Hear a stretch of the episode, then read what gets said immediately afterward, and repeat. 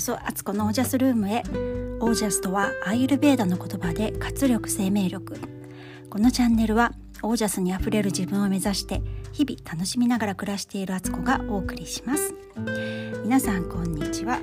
えー、いかがお過ごしでしょうか？えー、っとですねちょっと前の回で、えー、夫に朝ごはん作ってって週末お願いしたら嫌だって言われて私が怒ってるって話をしたと思うんですけど、まあ、それ以来ね家事とかなんか分担って何なんだろうって結構考えてたんですよね。でうちはまあちょこちょこねそういうことであのバトルってる夫婦なんですけどなんかこうしっくりいく答えは出なくていつもねこうどうしようかなってでもまあやるしかないからやってるって感じで私はいるんですけどー、それでこの1週間ねもう淡々と家事やったんですよ。淡々とやりながらもあのだんだんね気持ち的にはこう意識して楽しい感じで家事いっぱいあるけどまああの楽しくどうやったら自分が楽しくなるかなってあの自分の感情を探しながらなんかやってたんですよ。そしたら今日の朝日曜日なんですけど夫がね朝ごはん作ってくれましたよ。なんかやっぱなんかこういう自分の気持ち次第なのかなってまたねちょっと発見でした。少し前の回で自分がご機嫌でいると物事好転するってことをまあ小さくまた現実化したような気がしています。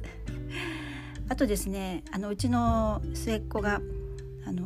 YouTube 始めたいって言っても始めるかもって言ってたんですけどえめでたく昨日チャンネル解説終わって1つ目の、えー、投稿をしたところです、えー、リンク先よかったら載せとくので 見てやってください。よろしくお願いします、えー、今日はですねまた昨日の昨日おとといに引き続き三佐千鶴先生の「鬼ババ化する女たち女性の身体性を取り戻す」の本の第3章を今日は読んでいきたいと思います。第3章。出産によって取り戻す身体性、えー、最初にまず痛くて辛い出産はどこまで本当かという込み出しのところの章ですね。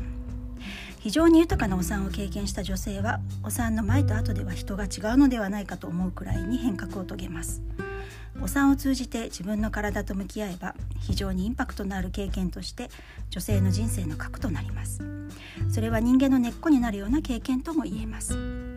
自分一人ではなくて自然とつながっていてそこから力が出てくるということを感じさせるような経験です。あこれは私があの全部読むわけじゃなくって抜粋してここの部分すごく私が感銘を受けたっていうのをあのかいつまんで読んででそれで自分の私の考えをお話ししたいなと思っています、えー、続きます。今のお産をめぐるイメージはとても辛いものです。医療施設で行われていますからなんとなく安心という雰囲気があります。妊娠したらまず病院へ行く。そこで言われる通りに検査をしその後は出産まで定期的に通って産ませてもらう。という感じが多くなります。出産とはどんな経験なのか。出産の時にどういうことが起こるのか。医療の側からどういうことをされるのかという説明は十分でないことも多いのです。でまた、えー、飛びましてお産といえば急にお腹が痛くなって病院に行くもの。母親にとって出産は苦しいもの。痛いもの。耐えられないほど辛いもの。赤ちゃんにとっても辛く苦しい体験で生まれてきたら大声で泣かなければならない。産むためにそして生まれるために難行苦行だけれども我慢しなければならないというイメージです。まさにねテレビとかのイメージがすごく強いと思いますね。でお産の時急に激しい痛みが襲ってくるわけではありません。定期的にお腹が張るぐらいで徐々に時間をかけて強くなっていくものです。そうですよねこれ本当にそうでしたね私も。で赤ちゃんも自然なお産では泣かないことが多いのです。肺呼吸に移る瞬間に声を上げることはありますが辛そうに真っ赤な顔してぶように泣くというのは自然に生まれたばかりの赤ちゃんの姿とは少し違います。考えてみれば野生の状態で生まれてきた赤ちゃんが大声で泣けば周囲に存在が筒抜けでとても危険ではないでしょうか。自然なお産は本来は静かなものです。これね私あのうちの末っ子生まれてからすぐは泣かなかった記憶がありますね。なので自然に生まれると結構静かに生まれてくるだなと思いました。逆に赤ちゃんがこう泣かないと危険なんじゃないかって刷り込みがすごい強かったので大丈夫かなと思ったんですけどそれこそねうちの末っ子は羊膜に包まれてつるっと生まれてきたので破水もしてない状態だったっていうのと本当に眠るように眠ってたらこう生まれちゃったみたいな本人はそんな感じだと思います。それから今の世代の女性たちの母親も産むことは楽しいよとても貴重な体験だよというメッセージを伝えられるような出産を経験していないのです本当そうですよね結構私も母親からは自分母親を産んだ時に母親があの私を産んだ時にどれだけ大変でどれだけこうあのベッドの上で放置されててでなんか永遠切開されたところなんかホチキスみたいので止められて痛かったっていう話ばっかり聞いてたので、まあ、自分が産むまではねそういうもんなんじゃないかってそれを我慢しなきゃいけないんだろうなって子供が子供を産むんだったらそういうことはしょうがないのかなって結構諦めてた部分がありましたけど実際は違ったっていう経験を私はしています。そして、えー、出産は本当にそのように痛くて苦しいだけのものなのでしょうか？長い長い歴史の中で女たちは子供を産んできた。それが痛くて苦しいだけのものだったら人類はここまで続かなかったのではないでしょうか？まさにそうですよね。本当にそんな痛い思いをしなきゃいけないっていうんだったら、まあ、一生で1回でいいかもしれないと思うだろうしもう出産怖くて怖くてね1回産んだ人は2度目妊娠したとしてももうすごい恐怖の塊になってるなってしまうんじゃないでしょうかね。でもそうではないっていうところにやっぱり答えはおのずと導かれていくかなと思います。そして次です、えー、次の込み出しは中高生に植え付けられた股を切られる恐怖。日本の病院の中には科学的な根拠もないままウィザンウィザンプ全員に遠因切開をする病院もあります。女性の側もそのようなものなどだろうと受け止めていることが多いということもとても大きい問題ではないでしょうか。遠因というのはもともと非常によく伸びるようにできています。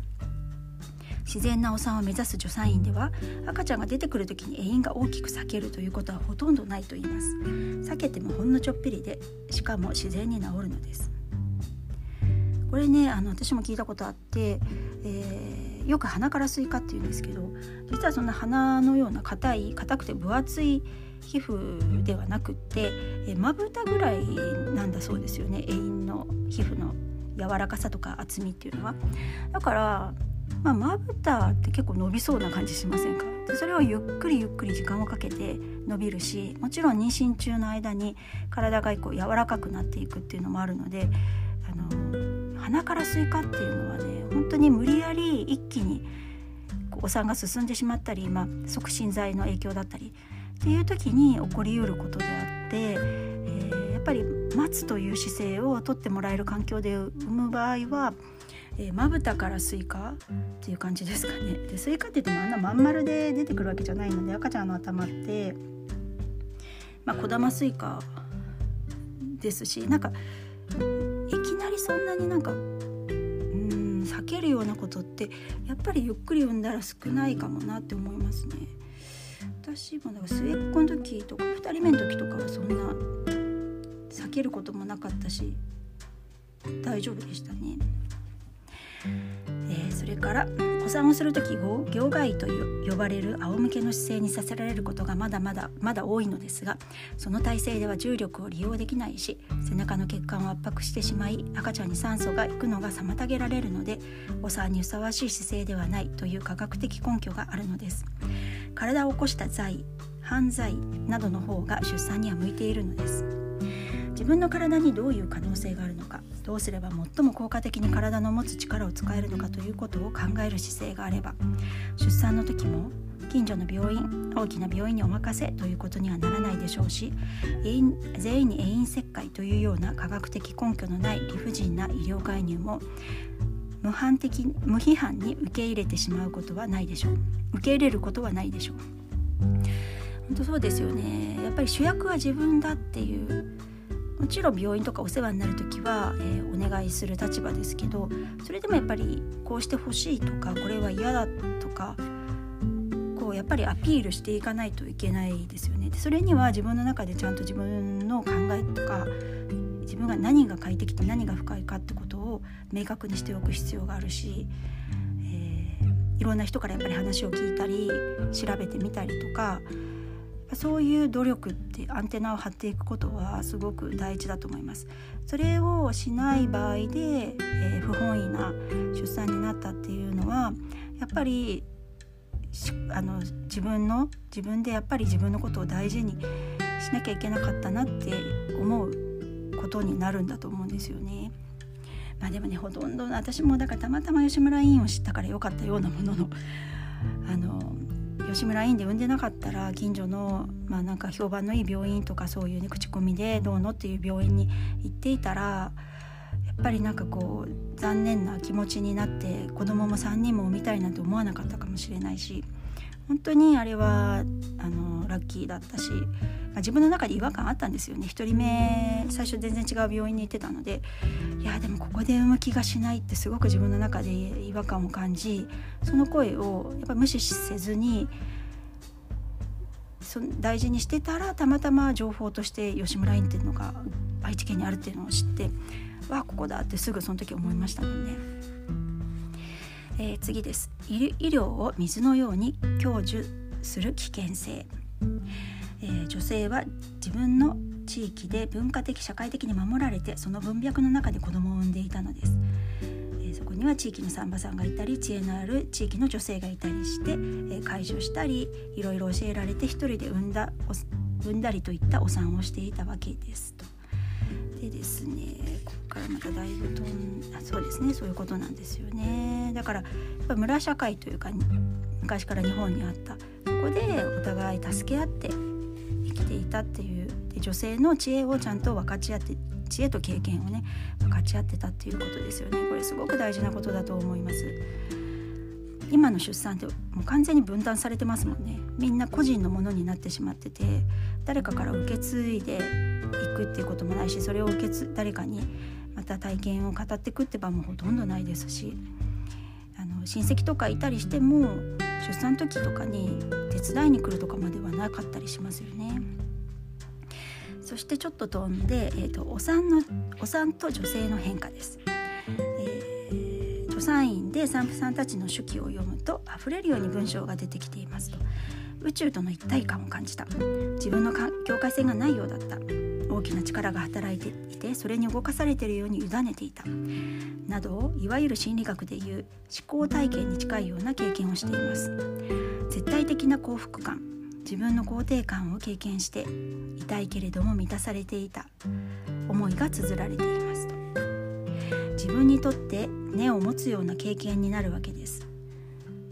で自分の身体性の根をお産の時に確立する人が出てきているというのは大きな希望ではないでしょうか。これはなんか助産院でね産んだ人たちのことをあの、えー、追跡してねこう書かれているんですけど。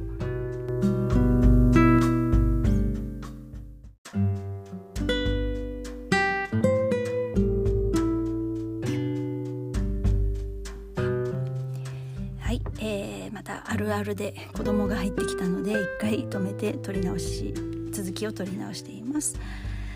えー、っとですねそうこれ本当に私も同じような経験をやっぱりしていて、えー、なんかそれまでの人生子供までの人生ってあの自分でなんか努力するとか根性とか忍耐とかねなんか頑張ったらなんか努力でなんとかなるとかそういう世界で結構生きていたのであなんか委ねるというか自分が頑張らなくてもうまいこといくというかね頑張らない方がうまいこと言ったりとか。なんかそういうことってあるかもって出産の時やっぱり感じましたよね。はいそして次です、えー、原神体経験。原神体経験の砦としてのお産、人間の根っこになるような経験が原神体経験ということですね。自分は一人ではなくて誰かとつながっている。また自然宇宙ともつながっていてつながっているところから力が出てくる。本当そうですよね。なんかそうなんですよで続いて医療に任せているお産では女性がこのように体に向き合う機会が少ないわけです。今の女性はほとんどがそのような体に向き合う経験なしに出産を過ごしてきてただ辛いだけの体験として記憶に残っていたりします。私たちはそういったことによって生ずる問題点を健康の指標として測りきれていないだけでしょう。お産には妊産婦死亡率乳児死亡率ということでは測りきれない何かがあるのです。自然の体に向き合うお産はおそらくその後の子育てとか母子の健康虐待傾向さらに子どもの暴力などの問題につながっていくのではないかと私は思うのですがまだそれを科学の言葉で言い表せてはいないのです。うんなんか本当にねそれはあるんだろうなって私も思います。やっぱりこう自分の妊娠出産ってすごく主体的なものであってそして大事にするべきもので自分のしたいことが優先されるべきものであると思うんですよね。それはもちろんあの危険な場合はね致し方ないんですけどそういう主体性を持って生きてるかどうかってことでそれそういう経験をするとその自分の根幹になっていくっていうことですよね。でだけども自分一人でやってるわけじゃなくって周りのサポートだったりあの自然とかね本当に目に見えない世界のまたつながりを感じたりとかそういう支えがあったんだって気づくことでより自分が大事にできる自分でいることが喜びになっていくっていうことなんだと思います。そして次です。お産は受け止められられ体験を作り直す場。誰かに自分をあるがままで受け止めてくれる人がそばにいるということがとても大切な決定要因になると思っています。病院出産世代の始まりの時期時期に随分と辛い思いをしていますとあ今の70代の方っていうのでこの本が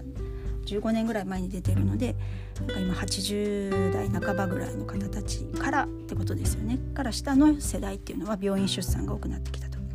でよくわからないまま放っておかれたり心ない言葉をかけられたりして辛いままのお産体験を抱えている人がたくさんいるのではないでしょうか。出産経験は女性が体ごと受け止められる一つの契機でありえます。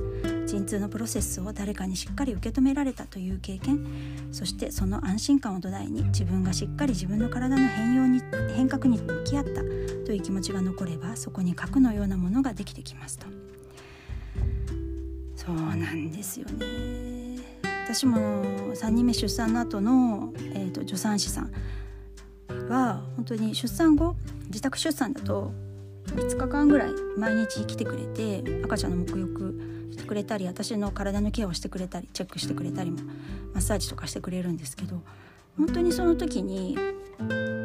もうねなんか隠すものがないですからこっちは。もう出産ねあの出産を取り上げてもらって だから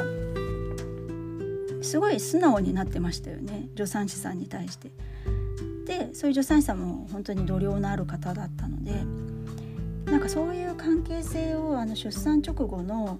あのやっぱり傷つきやすい時期でもあるのでそういう時に「何でもいいよ」って「大丈夫だよ」って「そのままでいいよ」って言ってくれている存在がいたっていうのはものすごく心強かったです。あいいんだこれでって思えたし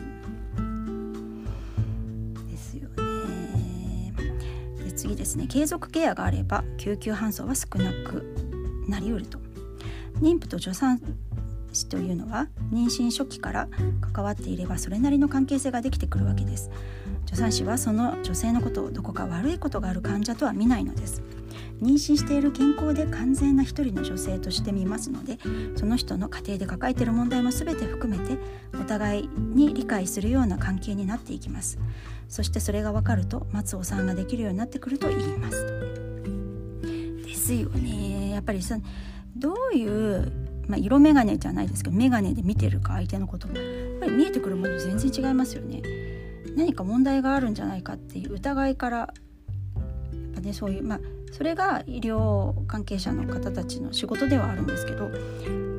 病院だとやっぱそういう目線でどうしても見ざるを得ないところがあると思うんですが昔ながらの助産師さんあの自宅出産扱ってるような方たちっていうのはやっぱり相手を信じるみたいなそれで長い月日を経て人間関係も構築していくって間柄になるのでちょっとね関係性っていうのは変わってくるし見方も変わってくるんだろうなと思います。うんそして危ないことがあるから施設に置こうとしていたのとは逆に妊娠中から命のレベルを上げるというのでしょうかお互いに丁寧なケアをすることによって赤ちゃんもお母さんもよりいい状態で出産を迎えることができる出産する時にはすでによく知ってる人がそばにいるわけですから安心してお産がうまい具合に進むと。ねなんか全てがこう底上げされていくような感じですよねこういう関係性っていうのは。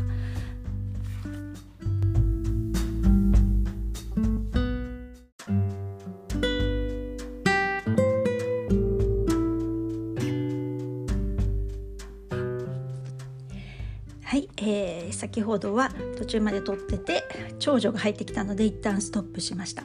でその後、えー、最後まで撮ったんですけど、えー、自分で後で聞き返してみた時にあちょっともうちょっと補足をしないとうまく伝わらないなと思ったので、えー、次の日になってしまったんですけど、えー、今撮り直しております。え、っとですね、え結構この章は長かったので、えちょっとね中略を結構入れて飛ばして、え最後のまとめのところに行きたいと思います。はい、えー、引用します。辛い出産でも大丈夫。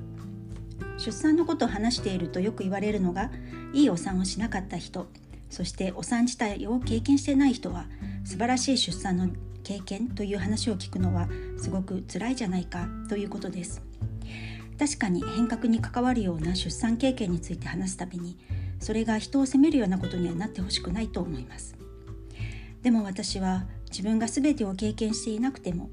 本質的な体の経験とはどういうものなのかということを知ることは大切なことだと思います。本質的な経験というものは自分がその経験をしなくても本当はこういうものだということを知ることで逆に自分を癒すことになるようなものではないでしょうか。たとえ出産しなくても出産の本質はどういうことかを知る。また例えばひどい辛い出産をしたとしても本来の出産はこういうものだというのを知っておくということであということが重要でそれを次の世代に伝えていくことがさらに大切でしょう、ちょっと飛ばして、えー、子育てに限らず人と人との間関係に取り返しのつかないことはないと私は思っています、はい、また飛んで出産で体と向き合う経験ができなかったとしてもたくさんの復帰のチャンスがあります。とは言ってもやはり出産はもっと最も多くの人が身体性に深く向き合うことのできる機会です。ですから他にできない人がいるからといって出産がこういう経験であり得るということを遠慮して言わないでいることはあまりに大切なことを見逃してしまう可能性があるのではないかと思います出産がこのような経験であり得るという提示は女性を不安にさせるよりもむしろ力づけるエンパワーするものではないでしょうか。と締められているんですけど本当にあのすごく共感しました。いろんなね立場の人がいると思うし本当に子供が欲しくて欲しくてしょうがないのに子供が産めない子供が授からないっていう人もきっといると思います。でそれで結婚もしたいけど結婚相手がいないとか本当に人生っていろんな立場があっていろんな状況に置かれてる方がいるんだと思うんですよね。でもここに美佐子さんがはっきり書かれているようにの本質的なもの人として動物として生命体として本質的なものっていうのはやっぱり普遍であって、えー、そのことを別に経験しなくても知っておくってことの重要性って私もすごくあるなと思うんです。で人間って想像力があるから人の経験を聞くことで疑似体験ができでそれで相手の気持ちに思いを馳せることができるでまるで相手になったかのようにそっち側の目線で自分のことのようにその経験を受け取ってでそうなった場合こういうふうに感じるだろうなとかっていうことを体験できると思うんですよね。なんか人間だけが相手の気持ちを想像する生き物だと思うんですよだからこうやって文明が発達したと思うし小説とかね映画とかでもみんな感情感情移入しますよね。それはその経験してなくても本当にそうなったような感覚に陥ったりそのことををリアルに感じたりとかってできると思うのであのなるべく後世にはその大変なこととかねここでつまずくから気をつけた方がいいとかなんかそういうことももちろんあの転ばぬ先の杖として伝えていくのはめちゃくちゃ重要なんです。でそれと同時に生きることは希望であり喜びであるっていうことを伝えていくってこともさらに重要なんだと思うんですよね。大人がつまらなそうにしていたら子供って大人になりたくないって思うと思うし今少子化が進んでるのって子育てしている世代を見てめちゃくちゃ大変そうだなとか体が辛そうだなとか思ってこう積極的にその世界に踏み込めないって人もいっぱいいるからだと思うんですよね。でその中でも、えー、すごくいい経験をしたこととかこんなことがすごく喜びになってるとかっていうことってやっぱり言わないと伝わらないしそれを経験してる人は言う義務があると私も思うんです。で飲みの話ってよく、まあ、いろんなところで引用されると思うんですけど、えー、飲みって自分の体の何十倍だったかな昔結構それ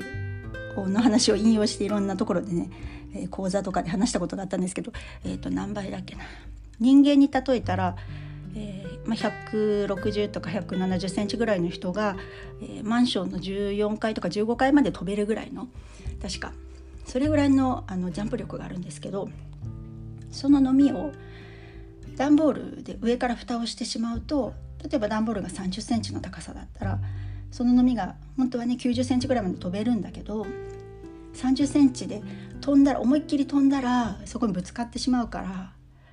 何回かこう痛い思いをするんですよね。でそうするとそのうち高く飛ぶことがやっぱり怖いし痛いからやめてしまってその範囲内で安全な高さしか飛ばなくなると。で蓋を段ボールを外してあげてもその後そののみは決して前の飛べていた9 0センチまで飛ばなくて3 0センチのところでビョンビョンしてるっていう。でさらにそののみをどうしたら元の高さまで飛べるようになるかってするっていうのは隣に普通に飛んでる9 0センチまでビョンビョン飛んでるのみを置くことでそれそののみを見てまた飛べるように復活できるそうなんですよ。でこういうことじゃないですかね。あの30センチしか飛べない姿だけを伝えるんじゃなくて90センチまで飛べるよとかっていうことを伝えるっていうそしたら幅ができてもしかしたらその飛べないかもしれないけど飛べる可能性にやっぱり視界が開いていくはずだからなんかそういうのをやっぱり後世に伝える今生きてる私たちは義務があってその伝えるっていう別に